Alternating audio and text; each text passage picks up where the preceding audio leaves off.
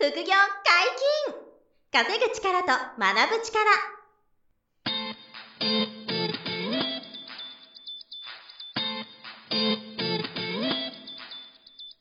この番組は稼げるようになりたいを叶える副業アカデミーの提供でお送りいたします。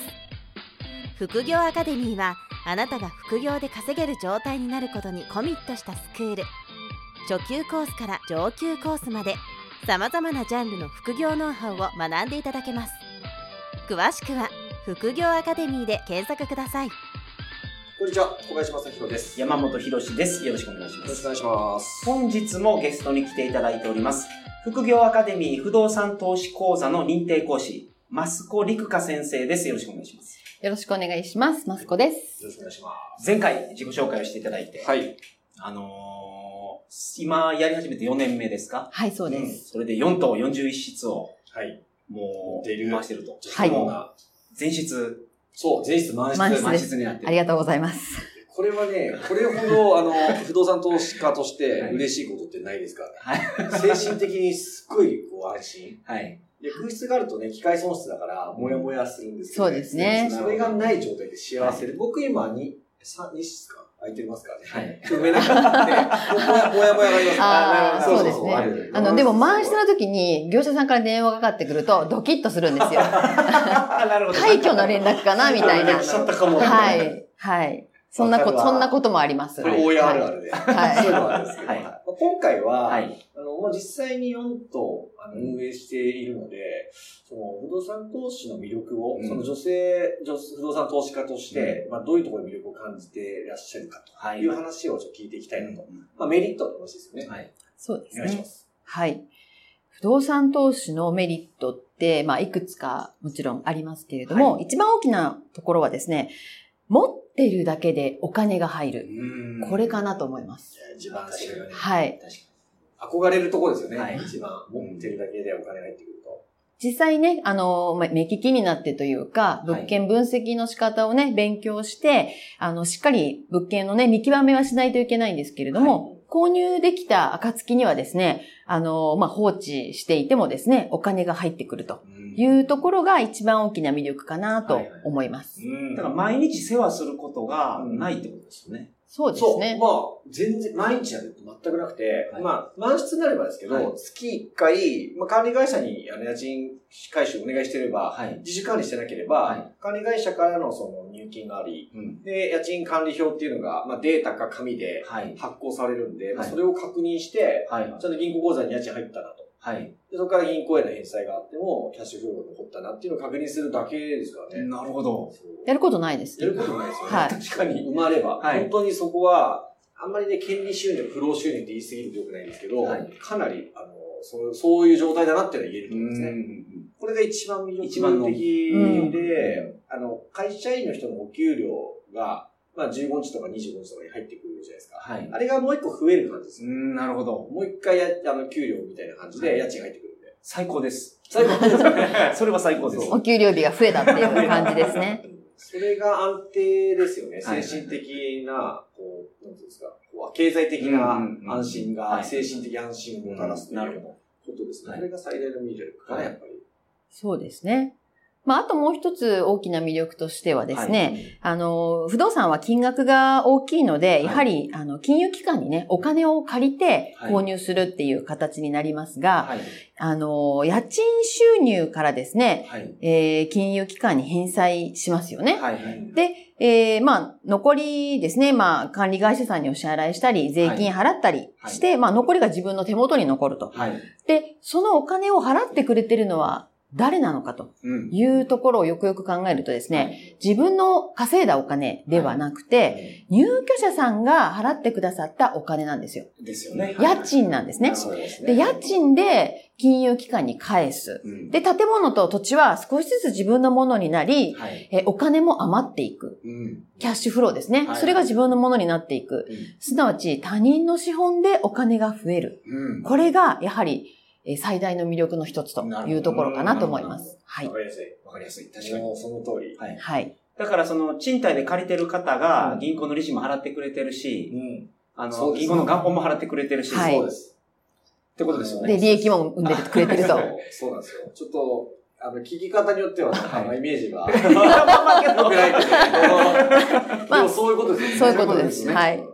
賃貸で借りてる方は多いと思うんですけど、はい。その向こうには必ず大家がいて、はい。まあそれが法人か個人かはあれど、はい。必ず大家がいてで、その人が借り入れを起こして不動産買ってる可能性が高く、うん。その元本返済は自分が払った家賃から実はされてるっていうふうになると、やっぱりその、あの、なんていうか、家賃、住空間提供する側はい。になるっていうこの不動産投資は、うん。すごい、こう、ビジネスとしては、なんていうんですかね、はい。あの、素晴らよくできてる仕組みだし、うん。まあ、ストックビジネス、はい。毎月入ってくるモデルで、ワンショットのフローじゃないから、うんやっぱりそこがすごい魅力ですよね。そうですね。不動産投資は。まあだから逆に今賃貸借りてる方は、あ、オーナーさんのうん。借金を俺が返してるの。そうなんですよ。申し訳ない。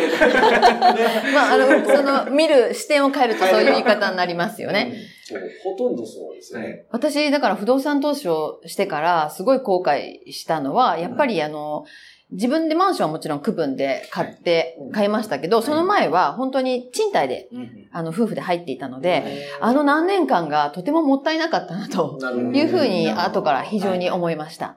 でもその、あの、区分マンションのマイフォームは持ってるわけですよね。持ってます。はい。ですよね。そこはもう、その、自分の資産として、そうですね。として持ってて、はい。それと別に投資用の不動産も持ってると。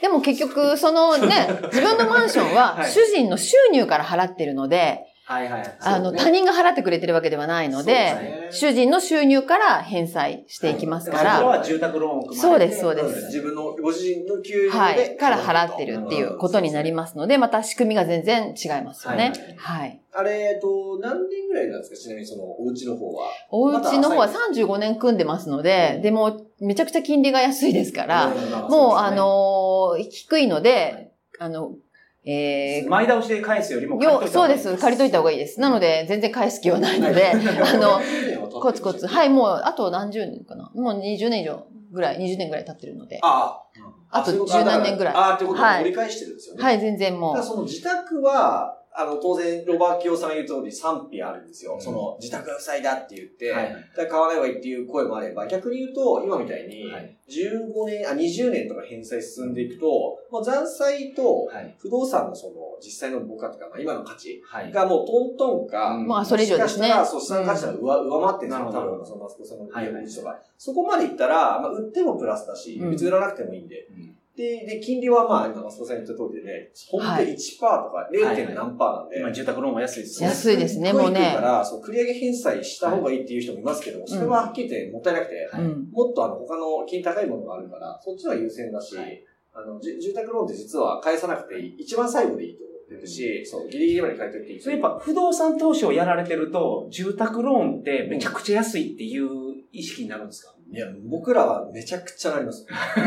本当にね、あのー僕らが2018年に借りた時もやっぱりその1%以下で借りられるし、フラット35っていうその固定金利でも1%とか1%ちょいぐらいなんですよ。そうですよね、で、今。35年固定。はい。なんで、あの、それは、あの、不動産投資で言うともう、あなかなか出ない金利。はい。本当にすごい敏腕大家さん、信用バリバリの人でも1%台がせいぜいで、なるほど1%切るってあんまり、まあゼロじゃないけど、はいうんすごい少ない。普通に新金で大体2%台ですよね。そうですね信用金庫で2%台とか、3%。もう基本的に、その、自宅のお家を自己居住の目的で買うときの、えっと、ローンの種類と、はいその投資物件を買うときのローンって、もう種類がそもそも違うんですよ、商品が。はいなので、あの、金利が全然違います全。然違う。分母が大きいので、1%違うと、払う金利、全然違い全ますよね。全然違います。もう億単位になってくると、はい、そこはかなり大きいですね。だから、はいこの間もね、ポッドキャストで言いましたけど、借り換えしたんですよね。はいで、それで、えっと、2.5か、あ、2.6か2.5がうん1.5とかに落ちたんですよ。すごい。金利が。うんでもそれは長くやってるから、はいやっとその金利下げてくれたんですけど、はいあ、でかか借り換えられたんですけど、はいちょっとね。でも1%下がったら、うんその、借り入れの残債って数千万なんですよ。はいそのアパートが。はいなんですけど、えっと、通算で今後払う金利500万ぐらい減りましたからね。1%下がったけど、うんめちゃめちゃでかいですよね。毎月のキャッシュフローが4万ぐらい改善して、うわ、銀行返済のそれは大きい。でキャッシュフロー4万増えて、はいで、通算で払うはずの金利が1%下がっただけけで500万違ったんで、はいはいはい金利ってでかいなと思ったんで。でもそ、それでも、あの、はいはいはい。3%とか、場合によっては駿河銀行って4.5まで高い金利だとあるんですよ。はい。で3%とか4.5でも買っていく人っていうのは、収益不動産の利回りがもう10%超えてるんですよ。なるほど。だから、その利金利が高くても、えっと、収益不動産の利回りがうんえ10%とか、まあ場合によっては14%、15%。はいはいそしてイールドキャップっていうその金利差がはい10%以上あるんで、こうするとその全然金利が高くても、キャッシュフローすごい出るし、はい何度も言ってる通り、返済が進めば進むほど楽になっていくのは変わらない。で、やがて金利交渉できる。まあ、はい駿河銀行とかも4.5が3.5とかになるケースは結構多くて。なるほど。なので金利が下がればいいし、まあなんなら借り換えできればまたそれもいいんですけどね。そういうのを考えたら、あの、やっぱりリスクをちゃんと勉強して、大丈夫な範囲で不動産を仕込んでいく。はいっ。ていうことができると、将来はすごく、こう、資産が作りやすいっていうのは間違いないと思うんですよ。この2点がやっぱり大きな魅力。そうですそうですね。そのはい。辺は本当大きいのかな。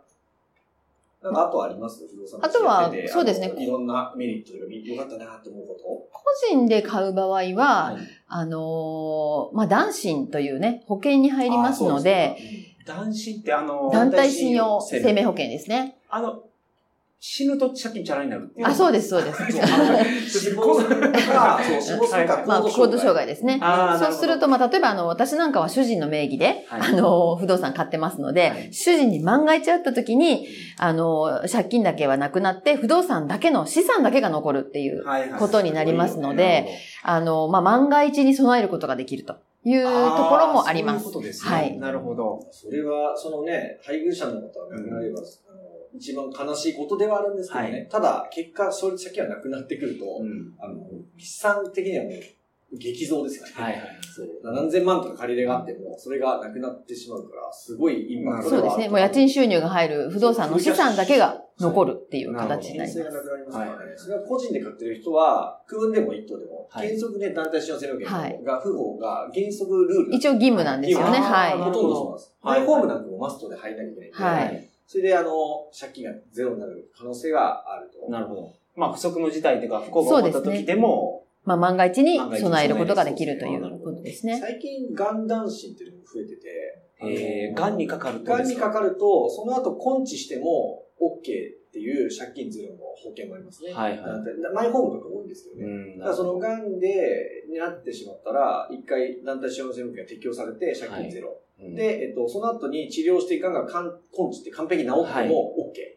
借金はもうゼロのまま。はいっていうふうなことも最近がん男子っていうのがありますね。うん地銀とかで。うんだからそれも含めると面白いですよね。まあ、マイホームがそれ多いんですけど。はいはいはただそういう保険の威力もね、うんありますね。個人で買う。い。なるほど。うんあちなみにこれはどうですか？法人、法人で買うのと、個人で買うのどっちもやってるんで、その、お金の器がこう二つあるじゃないですか。はい。その違いを持てたのも、なんかこう、不動産投資やっても面白いところなのかなと思うんですけど。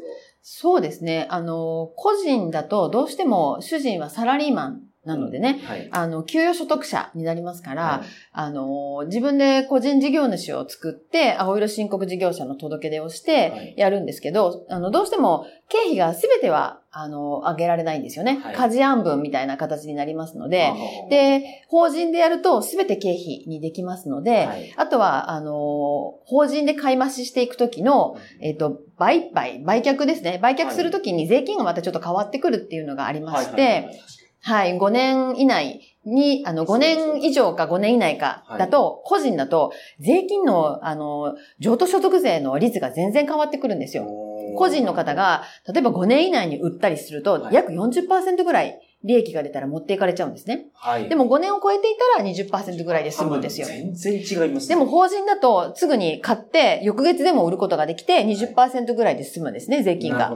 まあ、利益が出た時っていうことですけど、なので、あの、不動産を広げていきたいっていう方であれば、はい法人で購入していくっていうのがいいのかなっていうふうに思います。やっぱその法人で購入していかないと、銀行の信用がその溜まっていかないから、あの、際限なく借りようとしたら、今おっしゃった通り、法人の決算書がいい、よくして、はい。法人で買っていく方が、あの、融資の上限がうん。取っ払いで、できる可能性は高いんですよね。はい。それはまあ一つあって、だから皆さん法人で資産管理法人育てるっていうのがあるし、マスコさんもそれを育ててるんですけど、はい、まあ個人的に言うと、個人で不動産を持つことの良さは、はい、その法人ほど融資の伸びって確かにないんですよ。あの、個人所得とかに依存するから。はい、ただ、個人資産を増やすという意味で言うと、うんあの、個人で不動産を持って家賃収入取るとか、売却して資産が増えるっていうのって、直、直で資産が増えるんですよ。はい、でも法人の場合って、どっかで法人から役員報酬出すか、はい。はいはい、会社を生産していくか、うん、でもそれ税金結構払うんですけど、はい、まあ、そういうことを経て最後個人資産になるじゃないですか。はい、だからそこを長期的に法人を活用して個人に回すまでを長く見れば、うん、法人を育てていくのはめちゃめちゃ価値が高い。はいはい。ですよね。そこはちょっとね、バランスはあって、なるほど。あの、不動産投資始めるのが5年でちょっと高齢の方だったら、はい、まあ僕個人要は個人でやってっても、うん、もはやいいのかなっていう気もしますよね。結局法人を育てていった先に、じゃあどうやって個人にそれをお金渡さないといけない。そう、渡すときにまた、お金がね、うまく使えないんですよね。個人事業主だと、はい、あの、お金を引き出しても、生活費として引き出すことができるんですね。はい、でも、法人だと、役員報酬をちゃんと決めて出していない限り、はい、あの、要は会社からお金を借りたって形になってしまって、ね、自分のお金にできないんですね。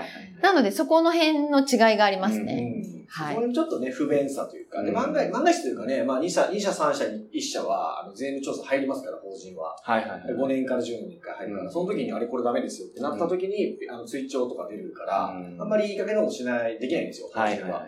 今、マスコさんおっしゃったようなことで、個人とお金、法人のお金の器の違いとか、でも今の話とかも、やっぱりその、さらっと、あの、お話されてますけど、はい、あの、不動産投資やって、こう、そういう、なんていう知見っていうんですか、はい、が溜まってきていくから、当たり前のですよね。話せるんですけど。いや、それ実際に売る段になって、うん、いや、今やったら40%取られますよって言われる人いるってことでしょいや、いっぱいいますよ。うん、え、5年経ってないから40%ですかみたいな。自宅だったら、あの、あんな前の回でもね、何回か言ってますけど、自宅の場合は短期譲渡税ってないんですよ。はい、だから税金取られないんですよ。3000万までは。なんだけど、収益不動産の場合は、まあ、マスコさんがおっしゃった通りで、売った時頃の、まあ、その40%。はい。40%は税金なんです。すごいですよ。で、5年経った以降は20%になるんですよね。確かに法人で売ればね、法人税か。だからまあ30%いくかな ?30% ぐらいまで収まってると思うんで、確かに違うんですよね。不動産のその売却譲渡税か。譲渡利益に対する税金。は違うから、その法人育てていくっていうのが、まあ王道だし、はい、みんな目指していくといいと思うんですけどね。まあちょっと注意点はその個人資産を増やすスケジュールですよね。を考えたら、法人と個人どっちもあってもいいかなって僕は思ってたりしますよね。はいはい、そこはちょっと人によるんでしょうけどね。まあでも、いろいろ考えてマスコさんは、個人でも購入されてるし、法人でも購入されてて。はい、そうですね。なるほど。それはもう、勉強して、メリットを生かしてそうしてると思うんですそうですね。ちょっとあの、皆さんのね、それぞれのプランによると思うんですけど、はい、個人で一つ変えたらそれでいいやっていう方も中にはいらっしゃいますからね。このお財布の一つとして、ポートフォリオの一つとしてあればい。いっていう方と、まあ、あとはやはりちょっと買い増ししていきたいとい。うようなことがあれば、法人持つのがまたいいのかなっていう点もあるので、それぞれの方のプランですね。それによるかなとは思います。法人の場合、決算3期分黒字を目指していくのは、まずは、はいはい、スタートになってくるかなっていうのはありますよね。はい。まあ、余談ですけど、レベックリ社は、あの、今4期目なんですよ。はい。やっと3期黒字の決算がちゃんと出て、4期目がちゃんとまた終わるじゃないですか。はい。今、銀行は、あの、結構検討はしてくれ始めてて、はい。あの、まあ、まだ全然決まってないですけど、はい、なんか都内で新築の RC 建てるかとかって言った時に、うん、あ、全然テーブル乗りますよって地銀さん言ってくれるんですよ。うん、そういうのも、あの、面白いかなと思ったりはしてるんですけど、はい、まあこれはその決算書を作ってきてるから、はい、銀行がそう検討してくれるようになってくるっていう、まあそのマスコさんおっしゃった信用を積み上げていくっていうことをやると、まあ5年10年で面白いことが法人でもできるよと。はいで、その先にお金のその、あの、組み、組み立てはあるんですよね。はい、その個人と個人別なんで。うん、それはご自身で一人一人組み立ては変わってくるんですけど、まあ、その中に不動産を組み入れることによる、その楽しさとか、うん、あの、資産の増やし方っていうのは、あの、まあ、やってない人とやってる人で、まあ、運命の差がつくだろうなっていうぐらい、すごい、インパクトでかいものですよね、不動産投資っていうのは。やっぱ今日メリット、魅力をお聞きしましたけど、やっぱりそのお金のところが大きいですね。いや、そうですね。そこはもう隠せないですよね。その、そこに直結なんで。やっぱりね、記帳するとね、こう、ちょっとずつ増えていくっていうのが、はい。これれが大事ですよね。それが嬉しいですね。満室の時はもう最高ですよね。それははい。本当にいいと思いますね。まあ、なんでそういうメリットがありつつ、まあちょっとあの、今後の回でもちょっとその困った話とか、リスクとか、苦労そうですね話もね、今回はその魅力をお聞きしました聞いてもらったんですけど、次回はですね、やっぱり苦しかったこともあるということなので、もちろんありますから。はい。そその失敗談を、その、楽しもうというわけじゃなくて、糧にしていただいて、そうそうそう。そうですね。はい、あの、同じ意思を踏まないように。そうですね。同じ鉄を踏まない参考にしてもらえるように。ははいい。本日もお疲れ様でした。はいありがとうございました副業解禁稼ぐ力と学ぶ力、そろそろお別れのお時間です。お相手は小林正宏と。マスコリクカと。山本博史でした。さよなら。さよならさよなら。この番組では皆様からのご質問を大募集しております。副業に関する疑問、質問など、副業アカデミーウェブサイト、ポッドキャストページ内のメールフォームよりお送りくださいませ。